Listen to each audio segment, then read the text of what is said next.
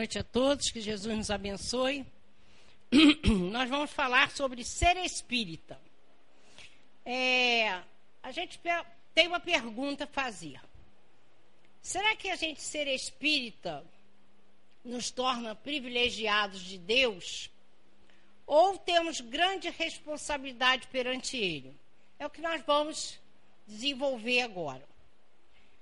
Porque muitas pessoas acham que se intitulam espírita simplesmente porque vem a uma casa espírita.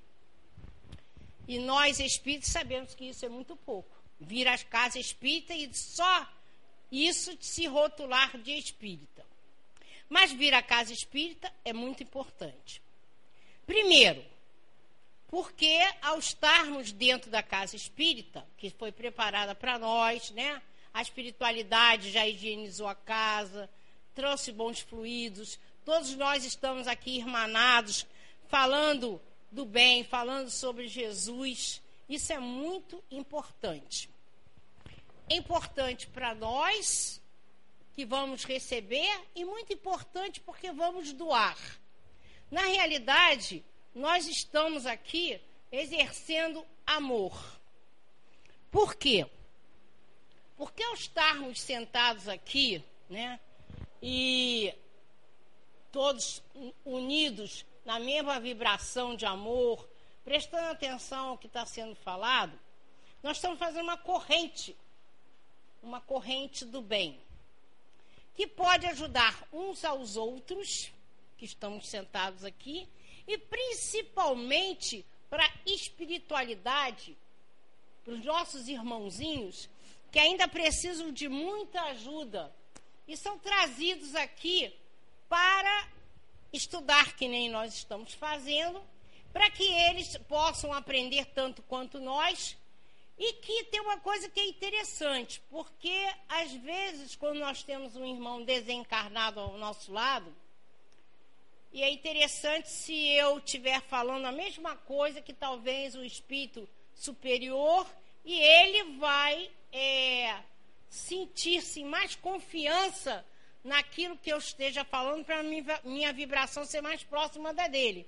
E não assim achando que o espírito superior está querendo enredá-lo, né? Levar ele na conversa. Então, se a gente estiver falando alguma coisa que é, seja bom para o crescimento espiritual dele, ele vai dar mais credibilidade ao encarnado do que o próprio desencarnado. Outra coisa que é interessante, muitos são trazidos aqui para sentir justamente pela nossa vibração e de que eles não fazem mais parte do mundo dos encarnados. Então nós estamos exercendo uma caridade pura, na, na medida em que nós estejamos na mesma vibração. Porque se a gente estiver aqui, todo mundo olhando para mim, mas pensando na novela, pensando no telefonema que vai dar, no feijão que vai cozinhar para amanhã, saiu da sintonia, né? Então, é importante que a gente esteja realmente nessa sintonia, nessa vibração. E, e então, nós estamos preparados para doar e para receber. E muitas coisas são importantes é, para esses espíritos desencarnados é, estudarem que muitas vezes a espiritualidade ela grava algumas palestras e vai passar em colônias, umbral, onde for necessário ser ouvido. E às vezes sai o microfone do próprio centro direcionado para onde é necessário ser ouvido aquela, aquela palestra. Por isso a importância de quem vai fazer um estudo, o faça com bastante é, é, responsabilidade e pa, possa realmente se é, aprimorar naquilo que vai falar, porque é muito importante, não só para os encarnados que estão vindo, como os desencarnados que vão participar. Então, estar no centro espírita é importantíssimo. É a troca de amor, de receber e de doar. Tanto é que a, muitas vezes a gente vai receber por merecimento, né? Não por merecimento, por misericórdia. Porque os espíritos veem muitas vezes o nosso esforço para melhorar, como Kardec falou, né? Conhece o bom espírito aquele que vai se esforçar para dobrar as suas más tendências. Então, a nossa proposta de melhorar né, já é olhada com bons olhos pela espiritualidade e muitas vezes a gente vai receber né, mais do que merece. E é interessante, por exemplo, após o passe, porque muitas vezes aqui mesmo no salão nós estamos recebendo né, essas benécias. E é interessante quando alguém vai, no final, recebe o passe, vai lá para tomar o seu copinho d'água. Tem gente que fica olhando assim, tá achando que vai escolher o copinho, né? Olha, olha, fica indeciso, mete a mão lá no copinho.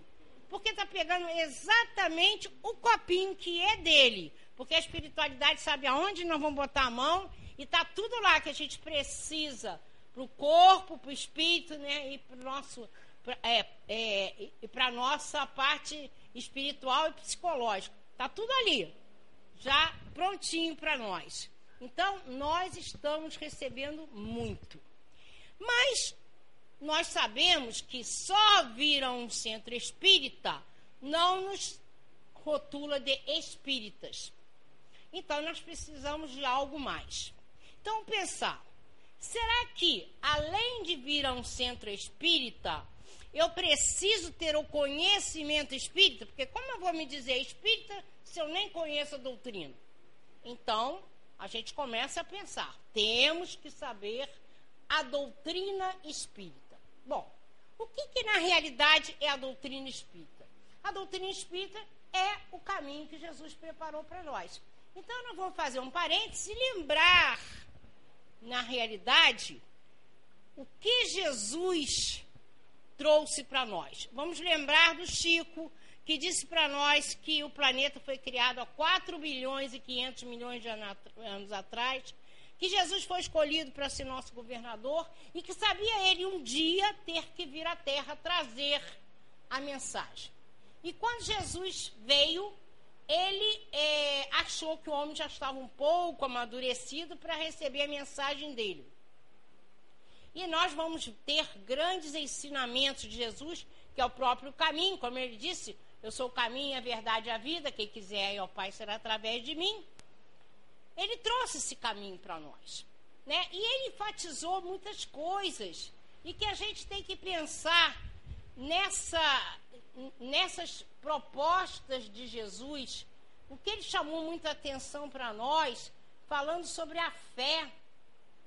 A fé que nós temos que tem que ser inabalável. A nossa fé, se nós acreditamos, não vamos nem mais dizer acredito, né? Vou dizer eu sei que Deus é bom, é justo, misericordioso, só vai dar para mim aquilo que eu preciso.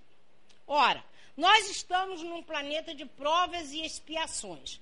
A grande maioria de nós está nas provas, porque a gente já vem de outras tantas vidas. Então, a gente já tem, a grande maioria de nós, tem a possibilidade de programar aquilo que vai passar na reencarnação. Ou seja, nós não vamos programar sozinhos, nós vamos ter a ajuda da espiritualidade maior e vamos enfatizar provavelmente aquilo que a gente acha mais necessário na próxima encarnação a gente aprender. Então, nós vamos programar a nossa reencarnação. É a prova. Porque se existirem espíritos que vão é, pedindo para deixar mais um tempo na espiritualidade e vão cada vez mais dificultando a sua vinda, uma hora vai ter que vir. E essa vinda vai ser na expiação vai agora chegou a hora, tem que vir de qualquer jeito e vai passar uma prova maior, porque vai ser imposta. Mas como nós estamos, na grande maioria de nós está na prova, nós vamos programar essa prova com um detalhe muito importante. A espiritualidade vai nos ajudar? Sim. Mas só vai acontecer se tiver a permissão de Deus. Então a gente já começa a pensar: estou vivendo essa vida que eu programei, mas Deus deixou que isso me acontecesse, tem um objetivo. Deus não erra, Deus não castiga. Então, existe o objetivo. Eu, aparentemente, não estou percebendo o que, que eu vou ter que aprender com aquilo. Mas é óbvio que alguma coisa eu vou ter que aprender. Então, sem que eu fique questionando, porque ninguém vai me responder, o que, é que eu fiz na outra vida? Meu Deus, por que acontece isso comigo? Simplesmente vou viver de acordo com o ensinamento colocado em prática. Então eu vou ter que mudar meus pensamentos, minhas palavras, minhas atitudes, minhas omissões, porque muitas vezes a gente erra por omissão. Às vezes erramos muito mais por omissão do que por ação. Então a gente tem que começar a se modificar, porque as tribulações, os sofrimentos têm esse objetivo: deixar que a gente ultrapasse aquela dificuldade, que a gente cresça naquilo que precisa aprender, porque Deus está permitindo isso. É o amor de Deus por nós. Então, realmente, os nossos sofrimentos, nossas tribulações, são as alavancas que vão nos colocar à frente. Porque na medida em que a gente tem aquele problema, nós vamos superá-los através do conhecimento, né? através da nossa inteligência, nós vamos superar todos aqueles problemas com fé. Nós temos que ter fé. Nossa fé tem que ser inabalável. A certeza do melhor, a certeza de que as coisas vão acontecer de bom para nós. Por isso a oração, a fé, é, são duas ferramentas importantíssimas para a gente crescer espiritualmente. E as coisas acontecem de uma forma tão interessante, né, que quando a gente tem fé, que a gente quer realmente conseguir alguma coisa, as coisas que parecem incríveis acontecem. Eu vou contar uma coisa que aconteceu com um amigo meu, bombeiro. Ele, ele foi fazer um socorro de uma senhora e ele descobriu que ela vivia de uma maneira muito ruim na família, porque ela a família deixava ela num ela tinha que descer por um quartinho sem banheiro, uma dificuldade, uma coisa sem água. Eles ficou penalizado dela e foi tentar, assim, enquanto ela estava no hospital, arranjar um lugar para ela ficar. Ele está um mês catando um lugar para ela. Pensou lá no abrigo Santa Helena. Aí foi procurar um, algumas instituições, ninguém ajudou ele. Aí falaram assim, vai lá na prefeitura. Ele pensou. Aí na prefeitura que não vai dar, né? Mas ele foi. Chegou lá, que coisa incrível. A, a moça falou: Olha, eu não posso atender o senhor, não, porque aqui tem um mico. Ele está espalhando as nossas papeladas, está fazendo xixi na mesa, ele está pintando aqui. Aí ele, como bombeiro, falou: Mas onde que está? Botou uma luva, foi lá, o mico até mordeu ele. Ele pegou, levou o mico lá na praça, botou lá para cima. O fato dele chegar lá na hora que estava acontecendo isso, quando ele voltou, a moça arranjou para ele um lugar lá na, na na, no abrigo Santa Helena, e ainda, é, quando ela ligou para lá, tem uma vaga aí? Aí eu disse, porque eu também tenho um senhor aqui. Se tivesse duas vagas, como elas se conheciam, ele conseguiu a vaga da senhora e da, do outro senhor. Então, quando, quando a gente tem fé e vai buscar, as respostas vêm. Né? Parece uma coisa toa, mas ele foi naquele naquele horinha para ele resolver o problema de duas pessoas necessitadas. Porque ele foi com fé, ele tem, ele tem muita fé. Então, a gente tem que ter certeza. Quando a gente ora e tem fé, as respostas vêm da forma que tem que ser, né? Então, a gente pensa o seguinte: precisamos ter o conhecimento, além da fé, o conhecimento. E aí a gente vai lembrando que Jesus falou que naquela época ele ainda não podia dizer tudo, mas mandaria o consolador. E nós sabemos que a doutrina espírita é o consolador. Primeiro, porque ela nos diz que somos imortais. Muitas pessoas vão dizer, outras religiões também dizem isso. Mas nós, se nós estudamos a doutrina, sabemos o que é ser espírita e tem essa noção clara da nossa imortalidade, jamais vamos buscar o suicídio. Porque a gente sabe que o que vai acontecer é uma grande decepção. Que a gente chega na espiritualidade e vai se ver vivo. É uma grande decepção. Pensei que ia resolver o meu problema, mas estou vivo. Tenho outro problema a resolver. E aí, outra coisa que a doutrina nos traz: a explicação das nossas tribulações através da lei da reencarnação. Aí a gente vê que nós não estamos vindo pela primeira vez. Nós estamos vindo de outras tantas vidas, numa continuidade, para o crescimento espiritual. Ora encarnado, ora desencarnado, para que se dê esse trabalho de modificação, de crescimento, que o nosso objetivo é chegar à angelitude. E então a doutrina também dá para nós as ferramentas, porque ela mostra a importância do amor, a importância do perdão, da tolerância, da paciência, da indulgência, de ser resignado, não ser egoísta, não ser orgulhoso.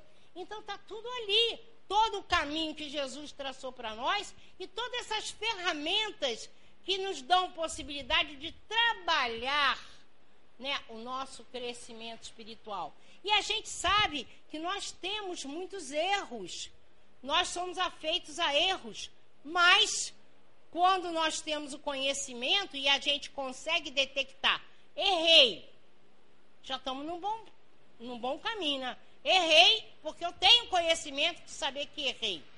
Não vou me desesperar porque eu tenho à minha frente o caminho para melhorar. Tem várias oportunidades de fazer tantas coisas que vão, né, melhorar aquilo que eu fiz de errado. O que, que Pedro falou? Né, que o amor cobre uma multidão de pecados. Ou seja, no que erramos, podemos consertar e às vezes de uma forma tão boa né, que supera realmente o problema.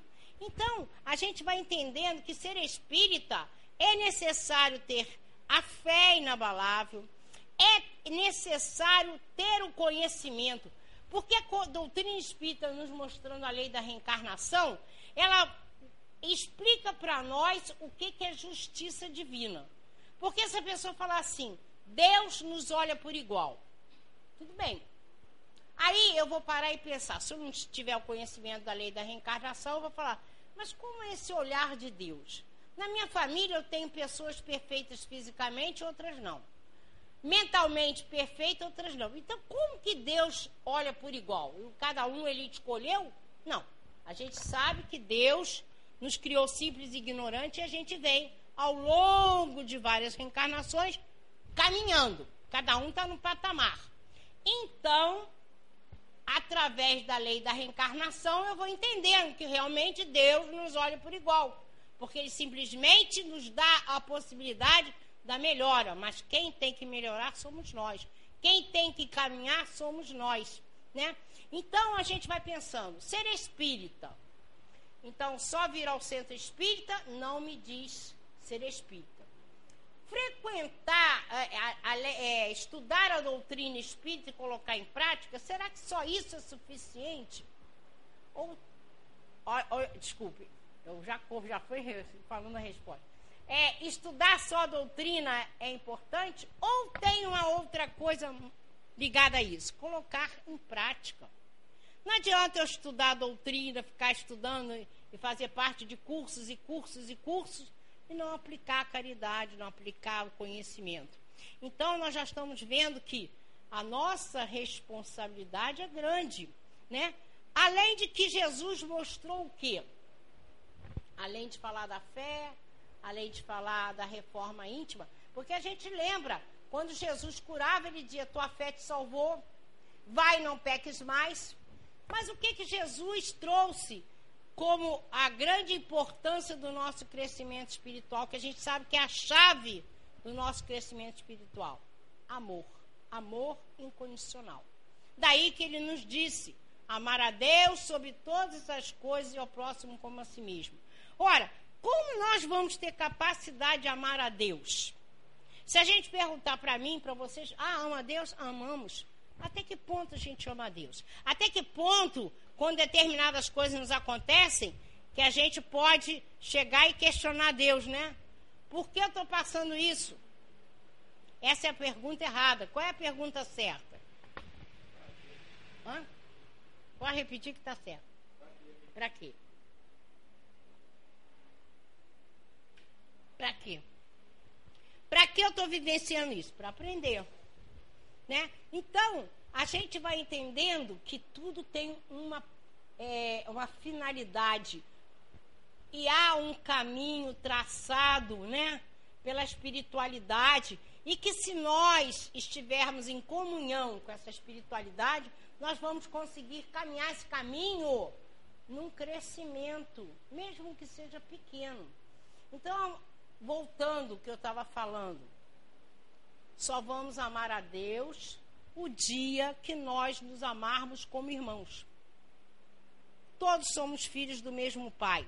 Então, muitas pessoas se confundem com amar ao próximo. As pessoas pensam que amar ao próximo é amar aquele núcleo familiar. O pai, a mãe, o marido, a filho, é, os parentes mais chegados. As pessoas são capazes de dar, se virar do avesso por essas pessoas. Mas é, capaz, é incapaz, às vezes, de dar um copo d'água para o vizinho que está com sede. Então é falta de conhecimento, falta de entendimento de que, que é amor a Deus. O Pai de todos nós somos irmãos, portanto, toda a humanidade são nossos irmãos. O que a gente vai pensar e fazer para cá, vai fazer para todos que estão à nossa volta. Porque aquela família núcleo é justamente para que a gente exercite tudo aquilo que a gente precisa aprender para um dia extrapolar para fora dessa família núcleo, para a família universal. Nós pertencemos a essa família universal. Então, nós fazemos parte né, de uma família. Portanto, todos que nos cercam são nossos irmãos. Um dia a gente vai chegar lá, né? Estamos caminhando para isso. Mas o nosso entendimento tem que ser esse. A gente não pode fechar os olhos para aquelas outras pessoas que não sejam da nossa família. Nós temos que entender que nós temos realmente laços espirituais com toda a humanidade. Quando nós nos amarmos, como irmãos, amaremos verdadeiramente a Deus. E Jesus continuou: amar ao próximo como a si mesmo. A importância da gente saber que precisamos nos amar. Quem se ama consegue amar o outro. Porque as pessoas acham que amam, mas se elas não se amarem verdadeiramente, elas não têm capacidade de amar o outro. Então, amar ao próximo. Nós sabemos que amar ao próximo é fazer caridade. Né? André Luiz, Emanuel, né? sempre nos trazendo mensagens, mostram para nós que faz, amar ao próximo é fazer caridade. E o Emmanuel, Emmanuel, né, como ele gosta de ser chamado, ele disse bem claro, né? Para fazer caridade é para que agora, hoje, sempre incondicionalmente. Não nos cabe julgar as pessoas que nós vamos ajudar. Ou a gente ajuda ou não ajuda. Mas julgar, ah, aquela pessoa não merece por isso, por aquilo, nós não podemos fazer isso. Nós não temos essa direito nem essa capacidade de julgar ninguém. Ou a gente ajuda ou não. E cada um vai ter uma visão dessa ajuda, né? Cada um vai interpretar aquele momento, vai falar mais alto o seu coração. Por exemplo, quando eu mudei há uns anos atrás aqui para Juiz de Fora, é, no, no, inverno, peguei o inverno, aí foi horrível para mim, né? Quatro casacos, eu estava literalmente dentro do carro, fechado, minha filha do lado, que era menina ainda, e eu parei no sinal, aí um, menino, um rapaz saiu lá do meio das cobertas, bateu no, na, na janela, ele estava bêbado, eu dei dinheiro para ele, e a minha filha, como menina, falou assim, mãe, eu não acredito que, que eu estou vendo uma espírita dar dinheiro para um bêbado. Eu falei, ué, estou vendo que ele está bêbado, você está vendo, estou vendo também. Agora ele saiu lá debaixo das cobertas, no meio da rua. E eu estou com quatro casacos, né? E, então, eu estou, nós estamos bem aquecidas. E dei lá, né, para ele o dinheiro. E ela chegou em casa, vó, eu vi a minha mãe dando dinheiro pro bêbado. Como é que uma espírita pode fazer isso? Hoje ela tem entendimento, mas é a menina. Aí, olha como é que são as coisas. Passou uma semana, vi lá umas duas histórias do Chico que eu tratei rapidinho de mostrar para ela. Uma é o seguinte: um homem chegou perto do Chico e pediu dinheiro para cigarro. O Chico deu dinheiro para ele, né? Aí o cara falou assim: Ué, peraí, você nunca tem dinheiro, vai dar dinheiro para ele fumar? E o Chico disse: Ele precisa, simplesmente. Agora, outra história interessante. Porque chegou um bêbado, o Chico estava sozinho andando na rua. Aí o bêbado pediu dinheiro ao Chico. Aí o Chico pensou: Não vou dar, ele vai beber. Aí chega quem? Emmanuel. Falou para ele assim: dá o dinheiro. Aí o Chico falou: não vou dar porque ele vai beber. Aqui, vamos fazer um parênteses aqui. Tem interessante que algumas vezes o Chico teimava com o Emmanuel sabendo que ia perder. Mas ele teimou. Falou assim: não vou dar, não, ele vai beber. Dá o dinheiro para ele. O Chico, não vou dar porque ele vai beber. Dá o dinheiro para ele agora. Aí o Chico nem discutiu. Deu dinheiro, o homem foi embora. E o Chico falou, o, o Emmanuel falou para ele assim: esse precisa beber para ficar caído na rua. Como é que tu vai julgar se a pessoa merece, não merece? Né? Cada um vai agir de acordo com aquela situação que está ali. Sentiu vontade de ajudar, vai dar. Porque eu acho assim, a pessoa pode até vir mentindo para você. Aí o problema, como diz a Amada Teresa, de Calcutá, que ela dizia, o problema da pessoa com Deus. Eu dei para aquela situação.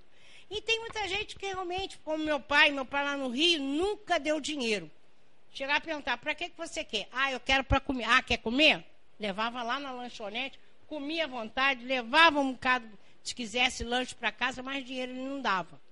Mas a gente não pode discutir. Às vezes a gente vê uma pessoa num sinal pedindo dinheiro, pe...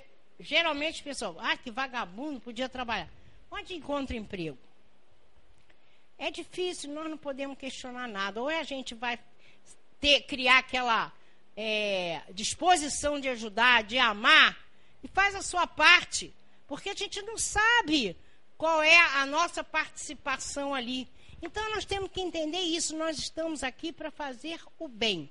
Então, como a gente se rotula espírita, nós temos que ter esse entendimento.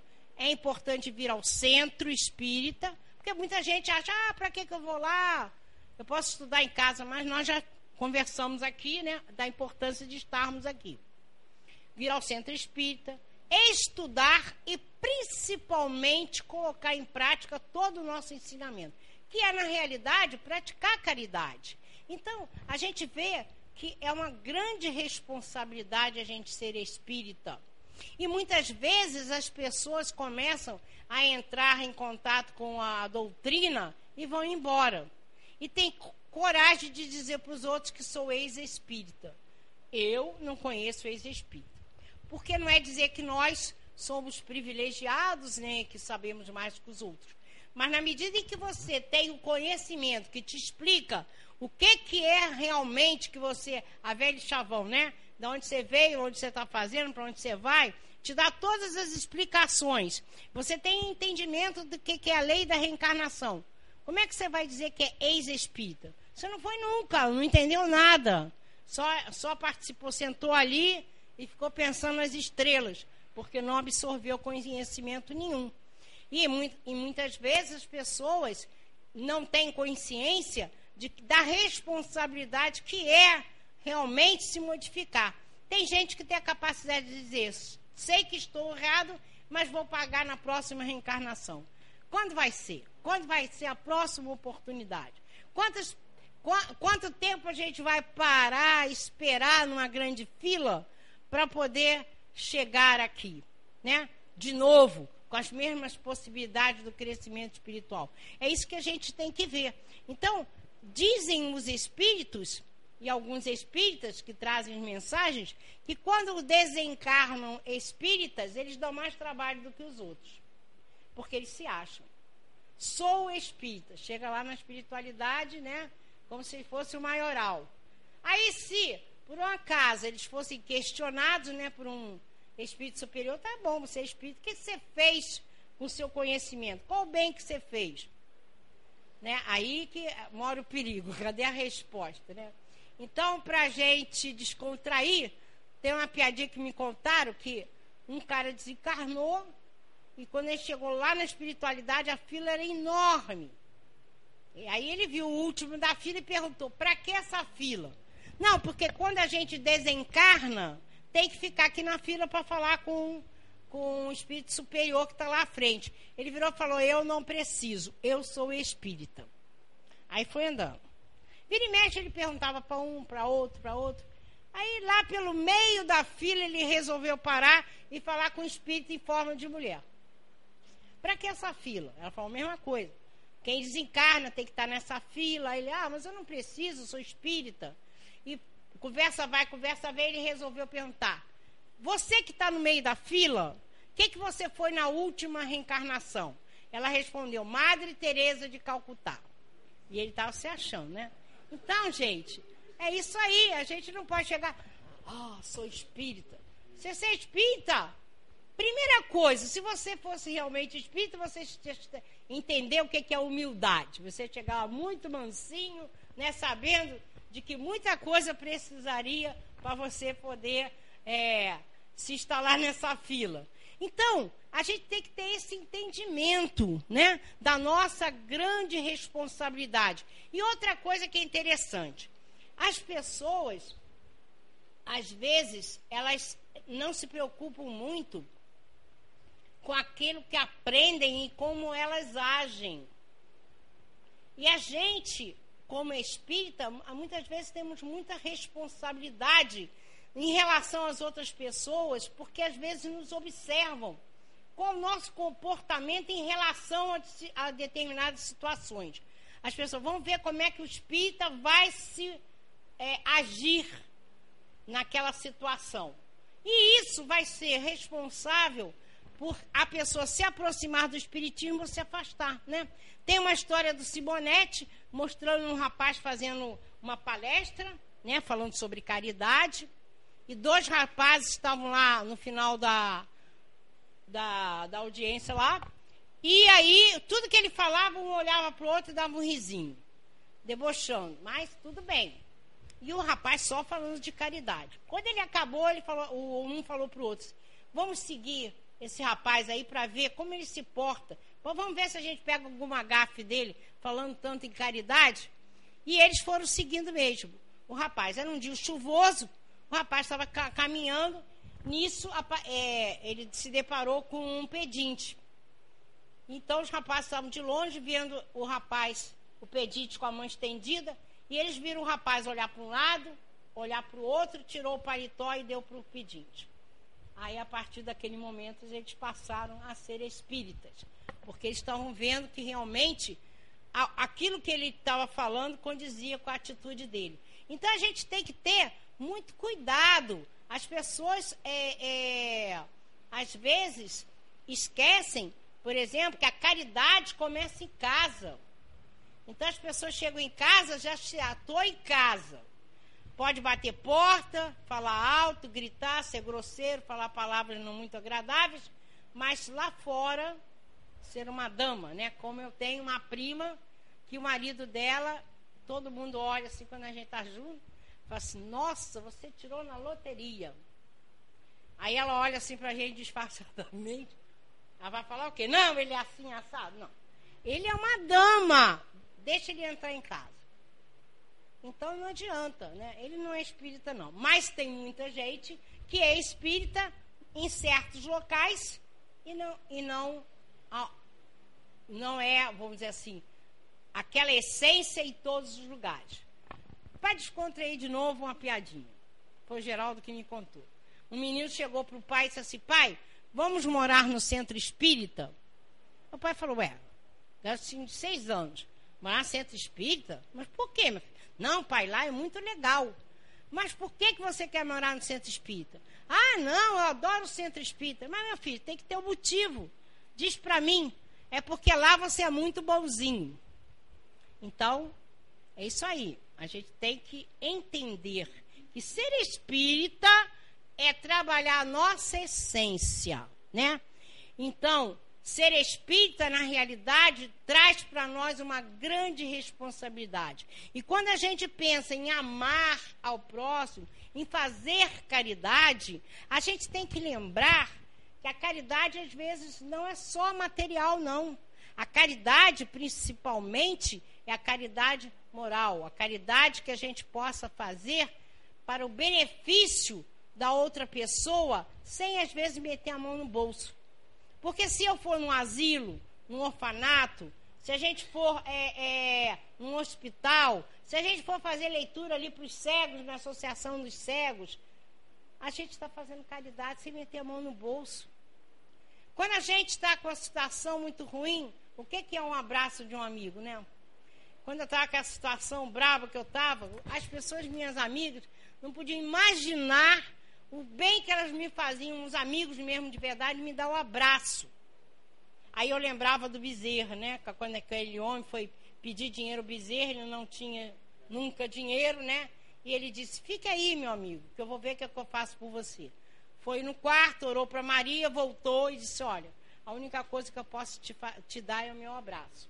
Aquele abraço deu força para aquele homem. Um abraço no momento que você está numa pior de um amigo, vale por. não tem qualificação. Então, você procurar um amigo, telefonar, procurar esse amigo, visitar aquelas pessoas que estão sozinhas, você pode fazer muita caridade, né? Isso é realmente exercer o amor. O amor é a grande chave para nosso crescimento espiritual. E como a gente agora está chegando o Natal, a gente vai aproveitar para falar como seria a visão do Natal do espírita. Nós já vimos que o espírita Ser espírita é aquele que tem a consciência de que ele está aqui para crescer. Ele sabe que tem que vir ao centro espírita, estudar, colocar em prática e exercer a caridade. Então, como Natal envolve realmente essa, essa, essa disposição né, de se fazer a caridade, nós vamos falar qual é a visão do Natal para o espírita. Para muitas vezes, para muitas pessoas, o Natal ele significa troca de presentes, aquela mesa farta, obrigado, a mesa farta, né, é, com bebidas, né, cada melhores possíveis, né, a troca de presentes. E as pessoas valorizam muito o Papai Noel. Papai Noel é o rei da festa do Natal. E as pessoas se esquecem do verdadeiro significado de Natal aniversário de Jesus. Ora, muitas pessoas estão lá reunidas, realmente esse momento é importante, porque você vai reunir a família, às vezes os parentes que você fica o ano inteiro sem ver, reúne amigos, reúne os parentes, é realmente prazeroso você é, prestar atenção naquilo que você vai oferecer, tudo bem. Mas o significado do Natal, para nós, é muito importante. É a lembrança do nascimento de Jesus. Ora, quando a gente para para pensar no nascimento de Jesus, vem todo aquele conhecimento que a gente sabe da importância da vinda dele para trazer o caminho.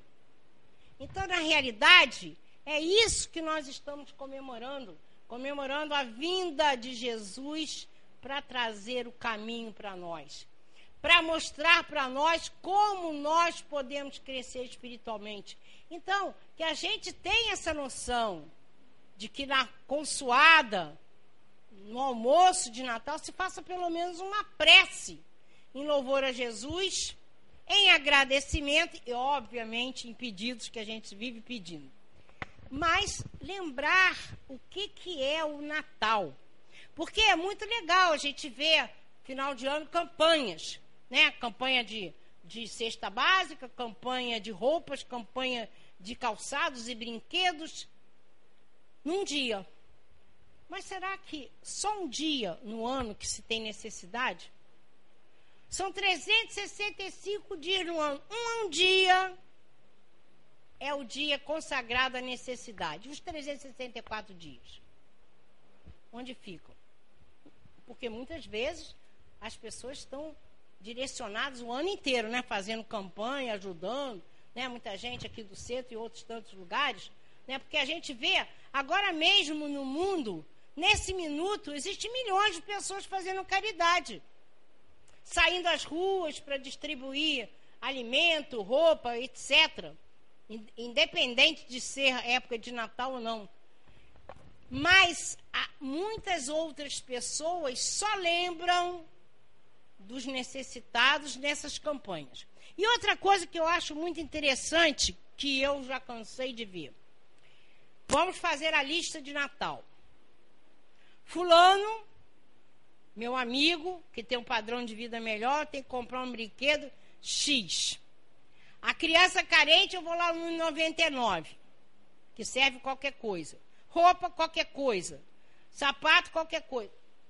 Às vezes vai ser aquele sapato, aquela roupa, aquele brinquedo que vai estar um ano inteiro. Então, temos que prestar atenção nisso também. Na hora de se fazer a campanha, se eu me propus a ajudar, é claro que ninguém está nadando em dinheiro, mas nós vamos ter um pouco de consciência e não vou lá no 99 comprar um brinquedo para uma criança, nem um sapato que não vai durar um mês.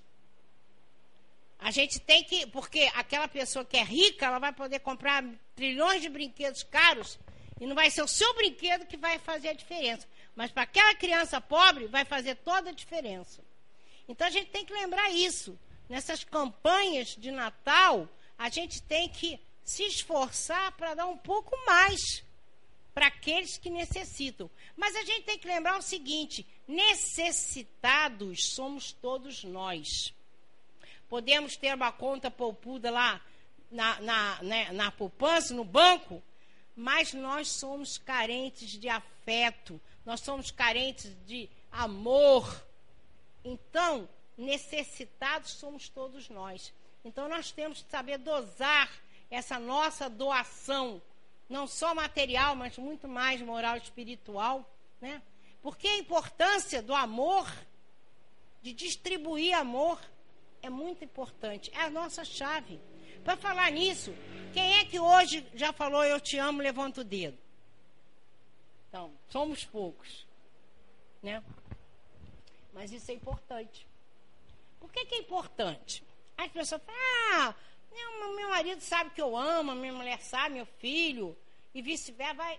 As pessoas, ah, pela minha conduta, a pessoa vai sabendo que eu amo. Não. É importante. É importante você olhar o outro no olho e dizer eu te amo.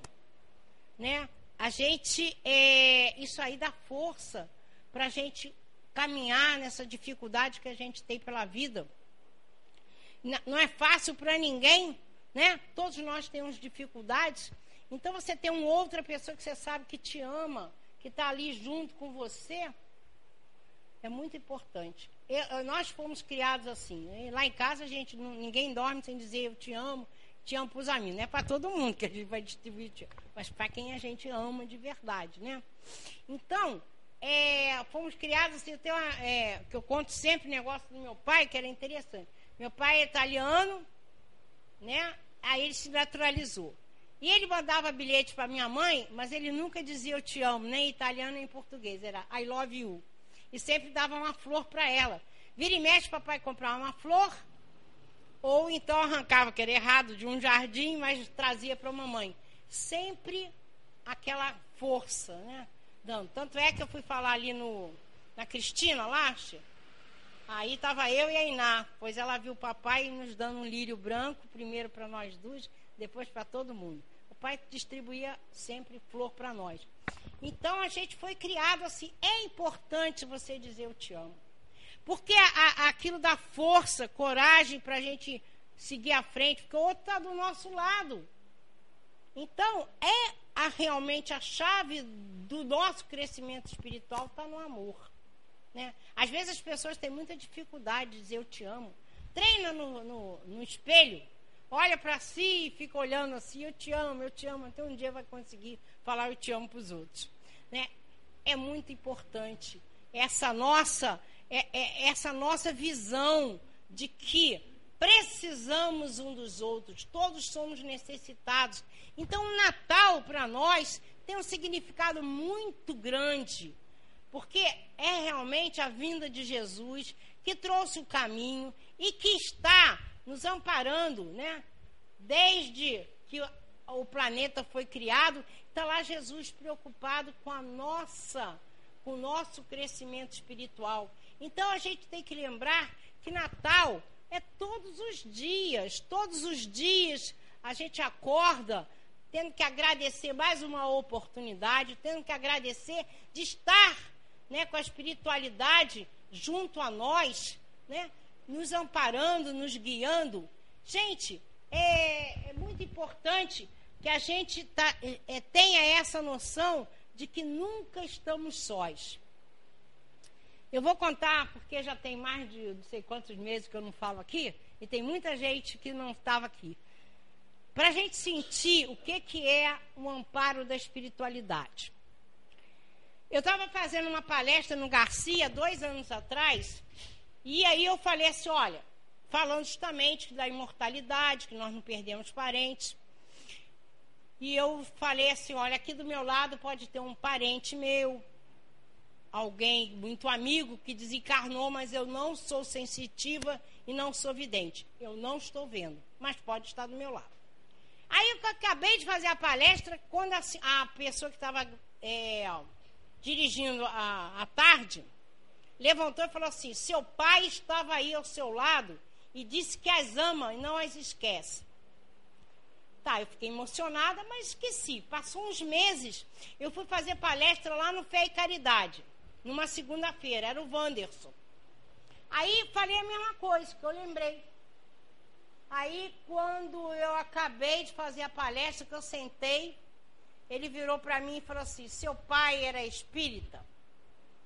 Aí você fala: Bom, meu pai teve aqui, né? Acabei de tirar da cartola meu pai. Falei, meu pai era espiritualista, ele, fala, ele estudava muito é, doutrina espírita também.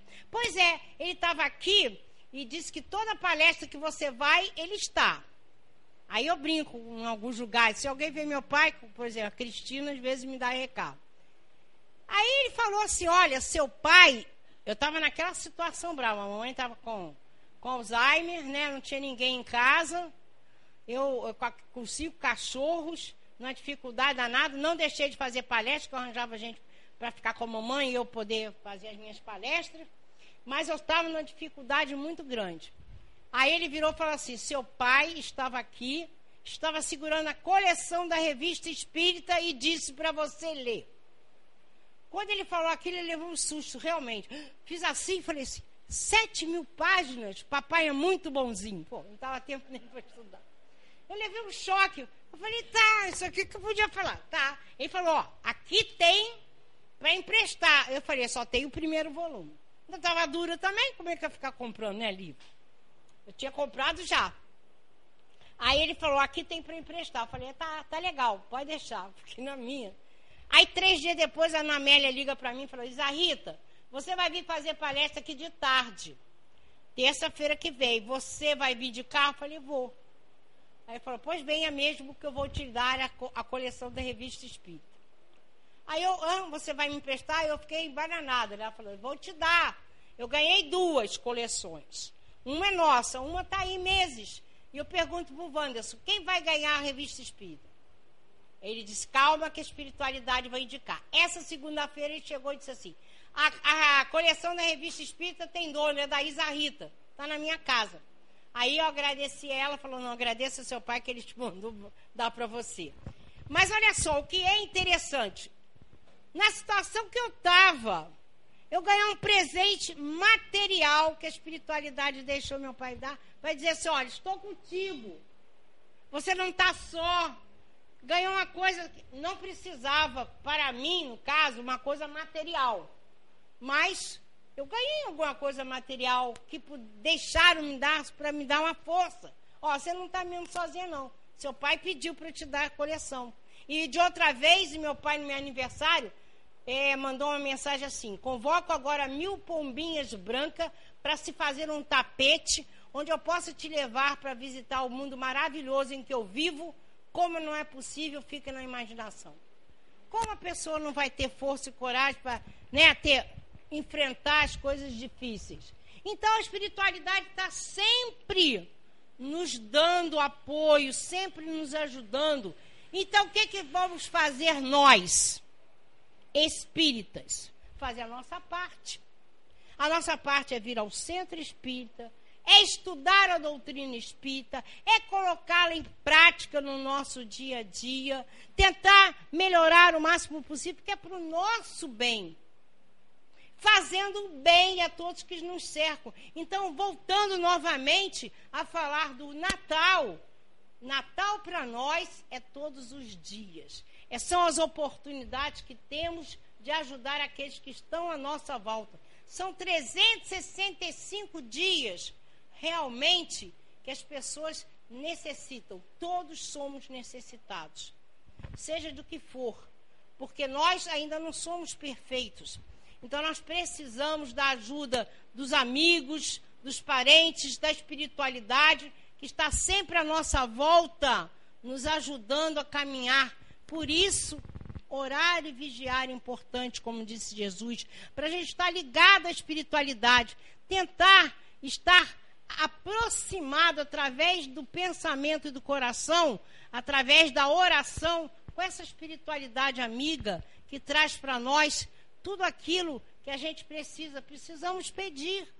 Os Espíritos falam: não peçam justiça, peçam misericórdia.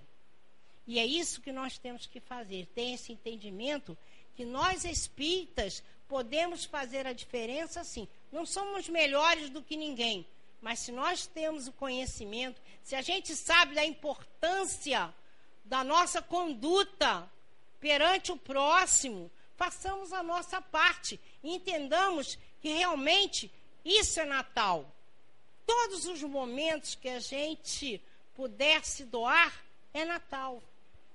Então, que esse Natal a gente é, prolongue pelo resto da nossa vida, todos os dias, entendendo que precisamos fazer o bem.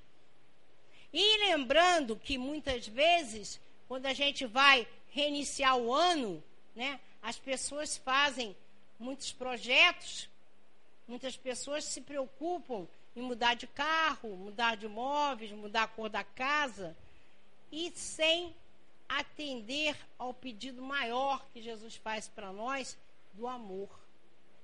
O que eu posso fazer a mais? Um pouquinho a mais, que seja uma horinha numa semana que eu possa me dedicar a fazer a caridade. Aqui na casa a gente tem, né, as nossas bordadeiras, estão sempre bordando, criando, tem um dia especial para fazer coisas lindas e maravilhosas que elas fazem para vender, para reverter para as nossas assistidas. E muitas casas estão é, é, preocupadas com isso. Não é só, como eu disse, no Natal. Né? Tem muitos, todos os dias, a gente tem possibilidade de fazer tanta coisa boa que a gente pense nisso, né? que a gente se proponha a fazer algo de melhor, porque com certeza a gente está fazendo algo de melhor para nós. Né? Então, que a gente é, reflita bem nesse dia de Natal, na nossa responsabilidade, na, no nosso grande agradecimento a Jesus por tudo que a gente tem tido. Né? Claro que a gente tem nossa participação no esforço do aprendizado, mas que Ele nos guie, que Ele nos proteja, que nos dê força e coragem para vivenciar todos esses problemas que nós temos e que a gente coloque o nosso coração voltado para 2016 naquela possibilidade de algo a mais, de fazer um pouco a mais por aqueles que estão à nossa volta. Então, que a gente tenha essa força de vontade para poder vivenciar todos os dias, amar a Deus sobre todas as coisas e ao próximo como a si mesmo.